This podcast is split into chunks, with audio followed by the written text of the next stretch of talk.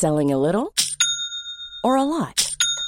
Shopify helps you do your thing however you cha-ching. Shopify is the global commerce platform that helps you sell at every stage of your business. From the launch your online shop stage to the first real life store stage, all the way to the did we just hit a million orders stage. Shopify is there to help you grow. Shopify helps you turn browsers into buyers with the internet's best converting checkout.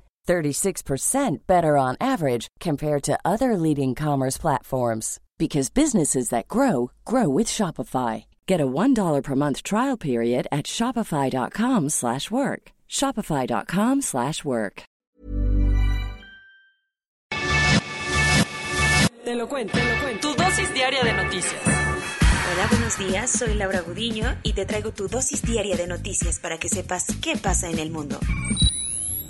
Otro florero de la diplomacia. El presidente de México propuso eliminar a la Organización de Estados Americanos. Andrés Manuel López Obrador parece que ya está muy cómodo con la idea de convertirse en el gran líder de las izquierdas latinoamericanas. En un discurso con motivo del 238 natalicio de Simón Bolívar, realizado en el castillo de Chapultepec de Ciudad de México, el presidente mexicano llamó a construir un nuevo organismo para América, que sustituya a la Organización de Estados Americanos, OEA, a la cual señala de estar a los intereses de Estados Unidos. López Obrador dijo que su idea es crear una especie de Unión Europea para todo el continente americano, pero basada en las propias ideas, realidades e historia de América. Según el presidente de México, la OEA ya solo está al servicio de Washington y la derecha, más con Luis Almagro como secretario general del organismo. Pero no creas que todos aplaudieron la propuesta, porque Marta Lucía Ramírez, ministra de Exteriores de Colombia y quien se encontraba en Ciudad de México junto con otros 24 cancilleres, dijo que su país seguirá defendiendo a capa y espada la Organización de Estados Americanos, a pesar de las voces que la quieren desaparecer.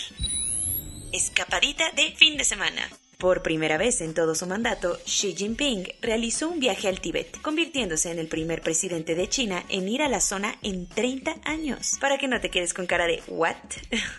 es importante que recuerdes un poco tus clases de historia, al igual que yo. Cuando el Partido Comunista China ganó el control del país en 1949, Mao Zedong ordenó que sus soldados se desplazaran hacia el Tíbet para conquistarlo, quitándole así la independencia de casi 40 años que disfrutó la histórica región de los Himalaya. Desde entonces, el pueblo tibetano y miles de voces por todo el mundo han acusado a Pekín de abusos y opresión cultural y religiosa contra la mayoría budista que habita esta zona del planeta. Por todo esto, el viaje que realizó Xi Jinping desde el miércoles se lo tuvieron súper guardadito hasta el fin de semana. Fue histórico. Se convirtió en el primer presidente chino en visitar la zona en más de 30 años, además de que fue su primer paseíto al Tíbet desde que asumió la presidencia del país. Pese a las enormes tensiones, el gobierno chino aseguró que Xi Jinping fue recibido calurosamente por los lugareños.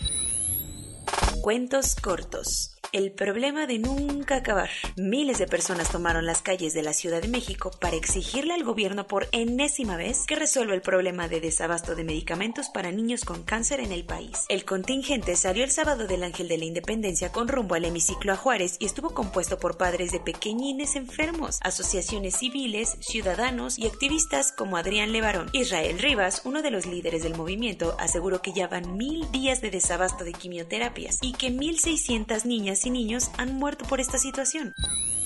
La jefa de gobierno de la Ciudad de México, Claudia Sheinbaum, estuvo de lo más trabajador el domingo porque se lanzó a Vallejo para inaugurar la estación de transferencia y planta de selección Azcapotzalco, una de las plantas de separación de basura más modernas e importantes de Latinoamérica. La idea es que este centro procese 1.400 toneladas de basura diarias de las alcaldías cercanas y la separe de tal forma que se reduzcan 750 toneladas diarias de residuo que van a parar directito a los rellenos sanitarios. Más allá de las ventajas ecológicas, la planta permitirá ahorrarse 90 millones de pesos anuales. No es nuevo que el movimiento de los Scouts esté envuelto en polémica por los abusos que se cometieron contra miles de niños que participaron en la organización. Pero ahora las cosas son mucho más serias que un simple rumor, porque más de 250 personas han sido condenadas en el Reino Unido e Irlanda por abusos sexuales contra menores de edad, mientras eran líderes de alguna de estas brigadas de niños exploradores. Todo esto se supo gracias a una organización que se dedicó a mapear los casos de violación, acoso y pornografía infantil cometidos dentro de los Scouts desde la década de 1950. El gobierno de Afganistán ya no sabe ni cómo hacerle para contener la violencia que se ha desatado en el país a raíz de la ofensiva talibán, que cada día logra conquistar más territorios afganos. Como la vida de los civiles está en riesgo inminente, el gobierno impuso un toque de queda nocturno en 31 de las 34 provincias del país, menos en Panjshir, Nangarhar y la capital Kabul. Desde la salida de las tropas estadounidenses de Afganistán, el grupo talibán ha incrementado su presencia en el país y se ha hecho del control de puntos estratégicos como un paso fronterizo con Pakistán. Alexander Lukashenko sigue haciéndole honor a su apodo de el último dictador de Europa y ordenó el cierre de más de 40 organizaciones no gubernamentales. En una reunión de ministros, el presidente de Bielorrusia aprobó el cierre de decenas de ONGs dedicadas a labores tan diversas como el respeto de los derechos humanos o el medio ambiente. Según Lukashenko, estas asociaciones son bandidos y agentes extranjeros que no pueden seguir operando dentro de su país. Una de las organizaciones es el Centro PEN, creado por la Premio Nobel de Literatura Svetlana Alexievich que demostró recientemente 621 violaciones a derechos humanos en el país. Los ya de por sí lindos cielos de Noruega tuvieron un espectáculo extra la madrugada de este domingo, cuando un meteorito de gran tamaño iluminó las partes sur del país. Según varios testigos, el meteoro que viajaba a casi 20 kilómetros por segundo provocó que los cielos nocturnos de Escandinavia se iluminaran brevemente y se escuchara un peculiar sonido que fue captado en video. Muchos expertos y autoridades noruegas creen que parte del meteorito pudo caer en una zona boscosa cercana a la capital, Oslo, aunque se descartaron inmediatamente que el incidente ocasionado daños o dejado lesionados. Tokio 2020, demostrando todo su talento y callándole la boca a todos los que le insultaron en redes sociales en el pasado, la gimnasta mexicana Alexa Moreno consiguió un lugar en la final de salto de caballo. Pese a iniciar el torneo con el pie derecho, la selección mexicana olímpica de fútbol perdió 2-1 contra Japón ayer por la mañana. Por primera vez desde Atenas 2004, Estados Unidos perdió un partido olímpico de básquetbol al caer 83 a 76 contra Francia. La estadounidense Anastasia Solotic se colgó la medalla de oro en el taekwondo femenil de la categoría de 57 kilos. Las mexicanas Carolina Mendoza y Dolores Hernández quedaron en cuarto lugar de la prueba de trampolín sincronizado de 3 metros, algo que al parecer enojó muchísimo a Paola Espinosa. En cuanto al número de medallas, los primeros cinco lugares pertenecen a China, después Japón, seguido de Estados Unidos, Corea del Sur y el Comité Olímpico Ruso ROK. En número 25 se encuentra Colombia y el número 36 México. Corona News. En México, el número total de vacunas puestas es de 60.558.289. El número de personas vacunadas con esquema completo es de 23.955.609. Esto representa el 26.76% de la población mayor a los 18 años. A partir de mañana, seis alcaldías de la Ciudad de México comenzarán a aplicar la vacuna de Sinovac y Sputnik a las personas de entre 18 y 29 años de edad. Según López Obrador, llueva, truene o relampaguee, pero las clases presenciales se reanudarán para el próximo ciclo escolar que inicia a finales de agosto. Desde este lunes, tanto la Ciudad de México como el Estado de México regresan a semáforo naranja ante el incremento de contagios y hospitalizaciones. Pese a esto, Claudia Sheinbaum dijo que este cambio en el semáforo epidemiológico no contempla ningún cierre ni restricciones a los negocios.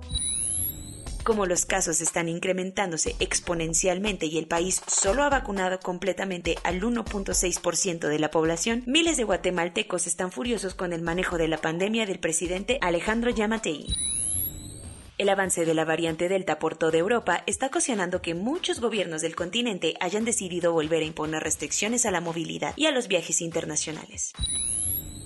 La gente en Francia, Italia y Australia ha tomado las calles para protestar contra las nuevas restricciones impuestas por sus gobiernos.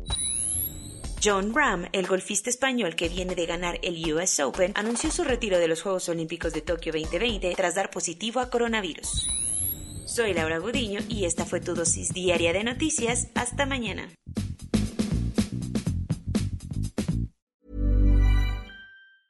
Even when we're on a budget, we still deserve nice things.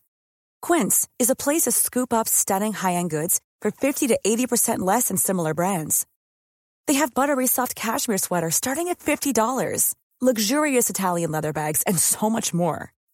Plus, Quince only works with factories that use safe, ethical, and responsible manufacturing.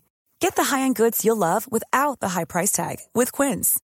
Go to quince.com/style for free shipping and 365-day returns.